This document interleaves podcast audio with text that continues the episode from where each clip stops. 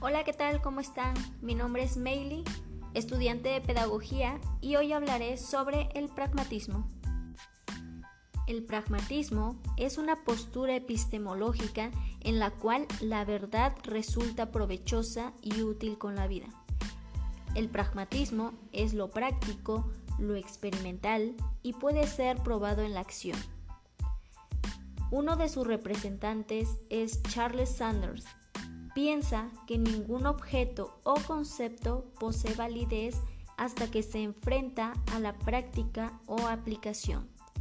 Por otro lado, John Dewey dice que la enseñanza debe colocar los intereses del alumno en primer lugar usando el método de problema.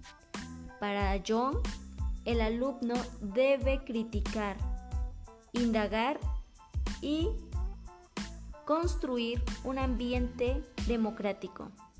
Por otro lado, el maestro debe observar y conocer los intereses del alumno. Para finalizar, quiero dejarles una frase de Hipócrates. Dice, el hombre entiende mejor lo que él hace. Gracias.